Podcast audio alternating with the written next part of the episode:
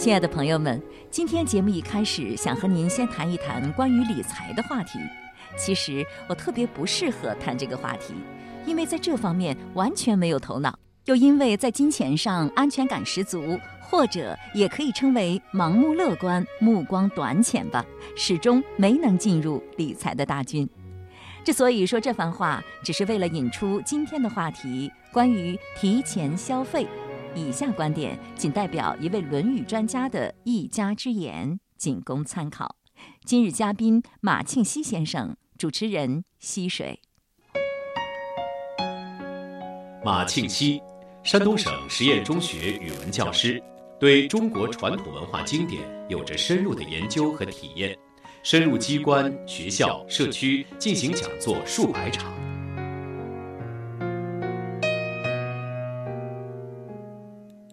现在我们身边有这样一个族群，叫月光族。呃，就是每个月赚的钱呢，还没有到下个月月初就被全部用光了。按照我们中国人的传统，是非常讲究储蓄的。啊，大学中有这么一句话是“生之者众，食之者寡，为之者急，用之者疏，则才恒足矣”，也是告诉我们要量入为出，这样可以富富有余，有备无患。那就和现在很多人的消费观是不一样的。现在讲这个提前消费啊，提前享受，不必等自己攒够了再享受，可以先享受再还账。你能不能给大家分析一下这两种消费观有没有优劣之分，还是各有道理？对于我来说，哈，我说出这个观点来，几乎是所有人都不接受的，所以我总是自嘲我的理念还是小农思想。我认为还是咱们传统上的这种观念好，就是花明天的钱圆今天的梦。实际上，我个人内心里是不大能接受的。量入为出，它有底儿，虽然不能一时过得很光鲜，但是慢慢的也能好起来。好的太慢了，拜托。好的慢也不要紧，它只要能好起来就行。关键是我们一时好起来，后面很痛苦。其实我觉得，贷款买房子、贷款买车，或是贷款买其他的奢侈品、消费品，也是一种量入为出，因为他要根据自己还款的能力来决定自己是不是买这个房子。这说明您很理性。接下来就是我在这个我自己做的一个变通，就是我知道我每个月还多少贷款对我正常的生活不构成影响，那么我再选择买一个多大的房子，贷多少钱的款，选择这种方式。这个在这个时代只能是如此，但是实际上是有好多人并没有这么理性。你比方他会贷款炒股。哦，那是少数吧？啊，是，可是他就是受这种理念，贷款炒股，贷款做生意。我们传统上讲，有多大的本钱做多大的生意。你看我们这个小企业哈，这是我做企业的同学讲的，平均寿命是两年。呃，就是企业的寿命是两年。两年，平均的是两年。为什么？就是他这个本钱他是贷款来的，别人是卡着他的脖子的，等他稍微一周转不过来，他就完蛋了。所以还是传统的那种，慢慢的一点一点的来做起来，这样是很扎实的，而且是很稳健，这样你的信誉也好。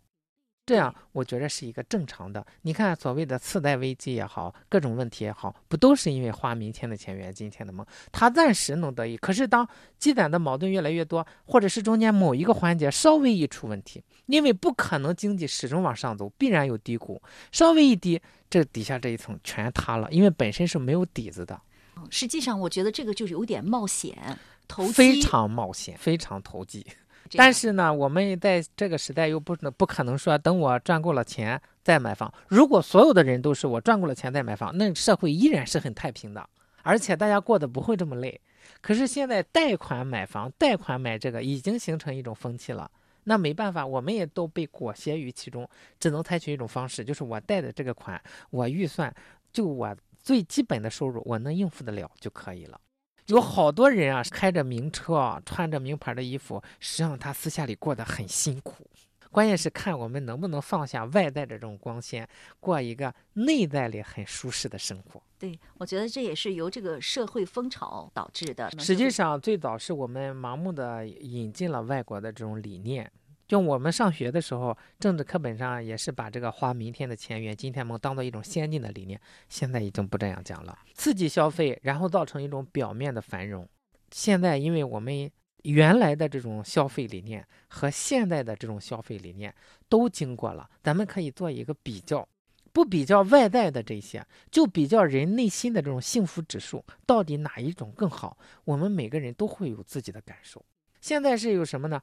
我银行里边贷着款，我不还，为什么呢？因为我省下这个钱来，我还可以再去投资做生意，可能那个利息比这个更高。可是做生意就有赔有赚，你赚的时候自然是比他高，可是赔的时候呢？这个时候，一方面那边的贷款必须得还，一方面我这边又赔了，我根本没有钱了。这个时候自己就很被动，所以，呃，我是也贷款买房，但是我是拼了命的还贷款。有人说：“哎呀，你太傻了。”我说：“我还小农意识，你别跟我一般见识。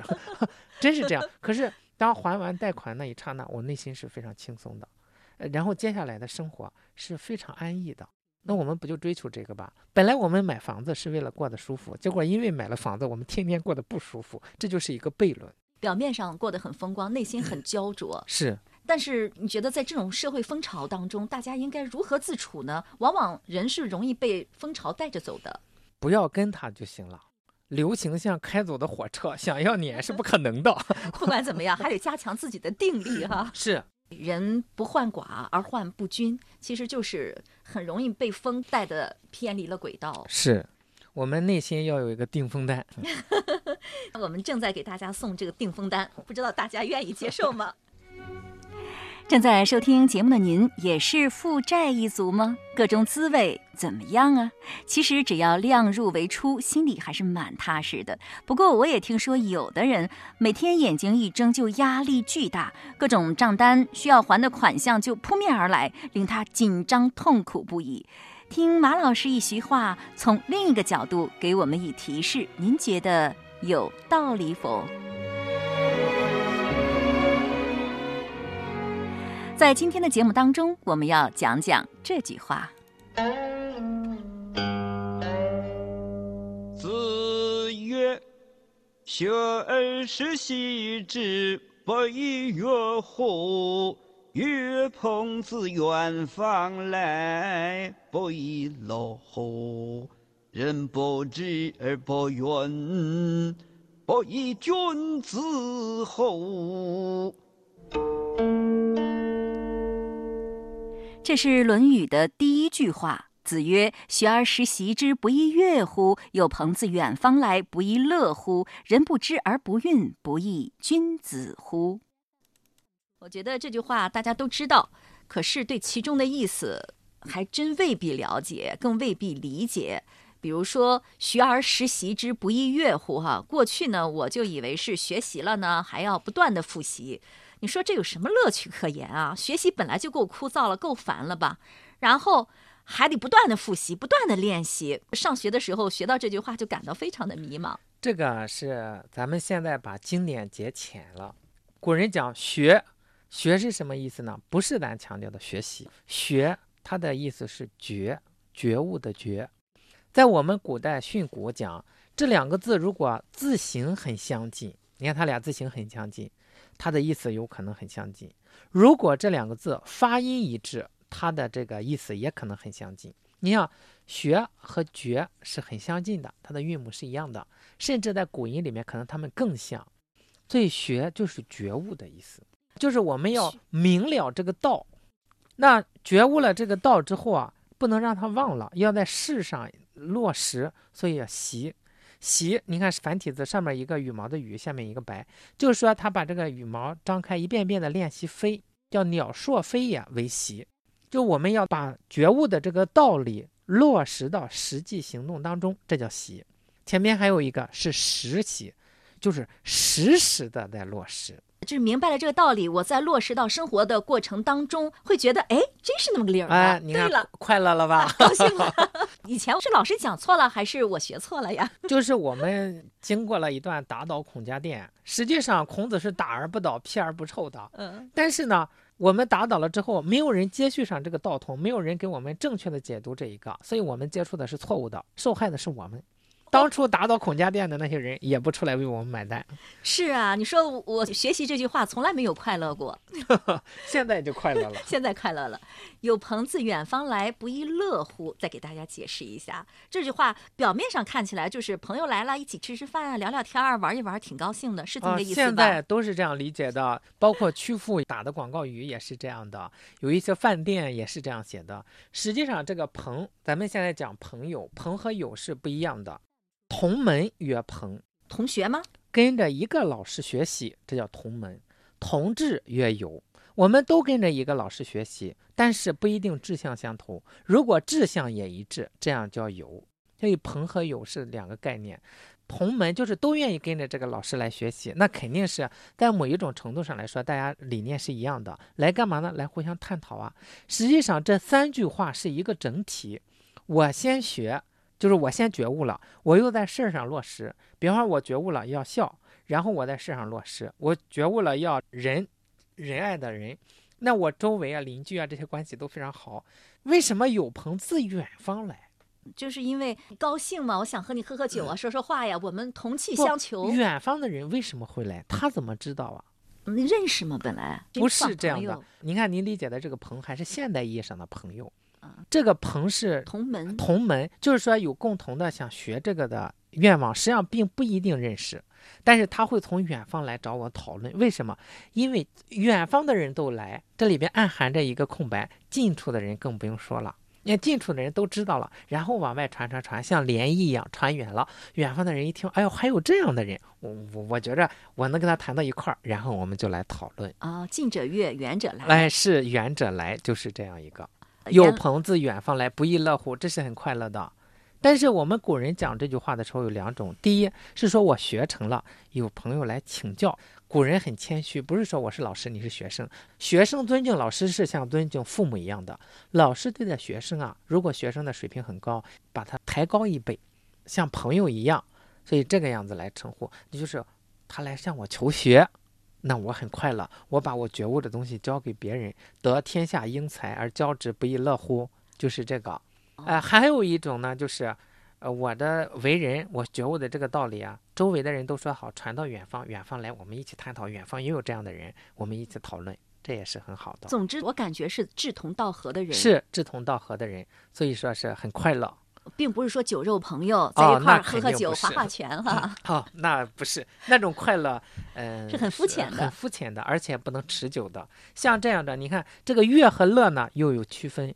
悦是中心喜悦，就是从由内而外的发出来的一种喜悦感。你看，我觉悟了这个道理，我在现实中做到了，哎呦，得到的那种好处，做那种内心的享受是不可言说的，所以是悦。这个乐呢是外在的刺激，哎，别人来找我，我感到很快乐，由外而发的，所以这叫乐。哦，是这样的，嗯由外部原因引起的叫乐，内在的叫悦，喜悦。是，那喝喝酒、划划拳，那只是乐里边呃最肤浅的层面了。好，哎，有人说学这个儒啊，学《论语》啊，学什么大学啊，是需要寻师访友的才能够真正学有所得，是这样吗？是的，因为这一些义理方面的东西必须有师承。必须有师承。你像孔子传曾子，呃，曾子又传子思，传就是孔吉、嗯孔子的孙子，子思又传孟子，孟子嗯这是师承。他是这样，师傅认可了，你可以往下传，你不会走样，然后再往下边下一代我再指定，这样保证这个道统是不会走样的。哦，就是老师在把这个衣钵传给你之前就认可了，就算是我去世之后，你也不会走样。他放心，他把这个传给他，所以这样我们传统的智慧对经典的解读永远不会变味儿，怪不得我理解那个学而时习之，一直都理解的都是错的呢。因为没有师承。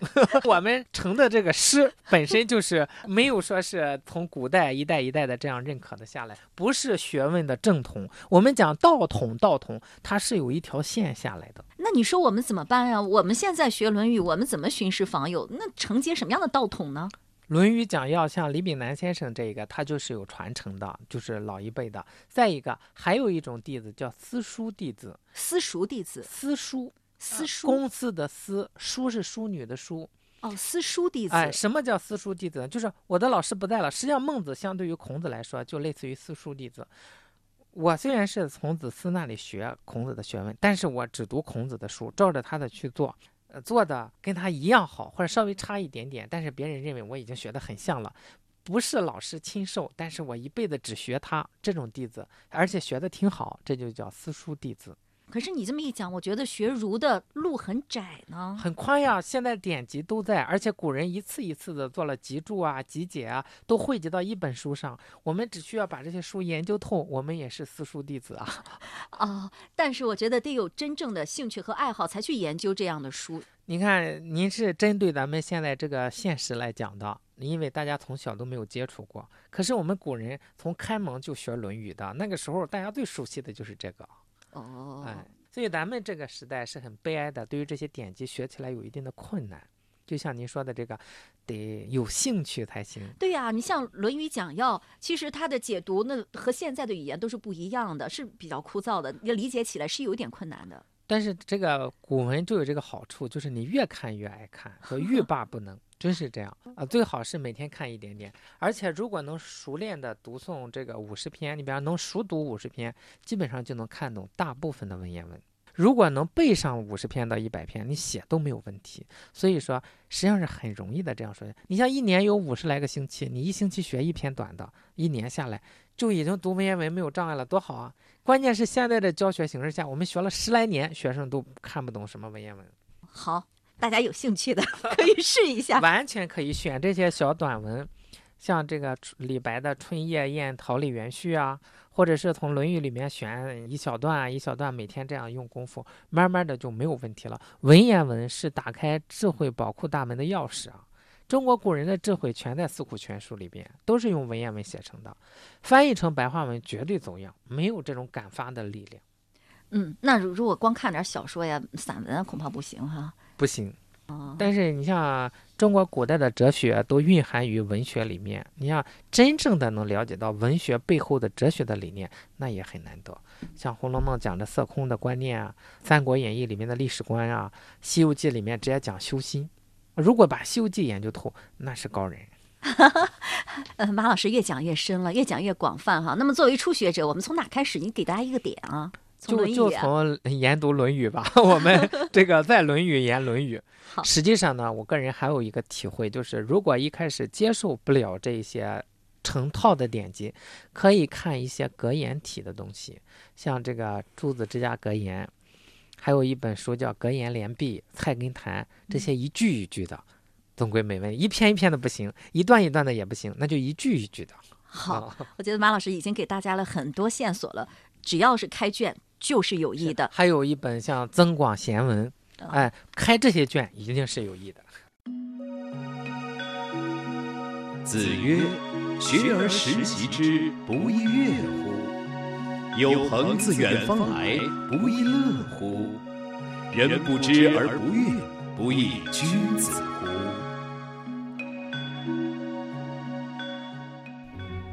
一般而言，学习带给人的感觉总是沉重的。听马老师这么一讲，一下子就觉得轻松了。很多人也不喜欢喝酒应酬，但是如果是志同道合的朋友相聚，那就完全不一样了。你说呢？总之，马老师一番话让我的心情格外的轻松愉快，这是学生时代学习这句话的时候所没有过的。对很多人而言，传统文化那么古老，那么高远，似乎与我们的生活格格不入。而对另一些人而言，就像阳光与空气一样，不可须臾离也，因为他尝到了其中的真滋味、好滋味。愿这种真滋味、好滋味，我们都能拥有。听众朋友，今天的节目就是这样了。节目嘉宾马庆西先生，主持人溪水，品读《论语》往期节目已经上载齐鲁网。山东经济广播手机客户端、苹果播客、荔枝 FM，欢迎查找收听。下周日同一时间再会。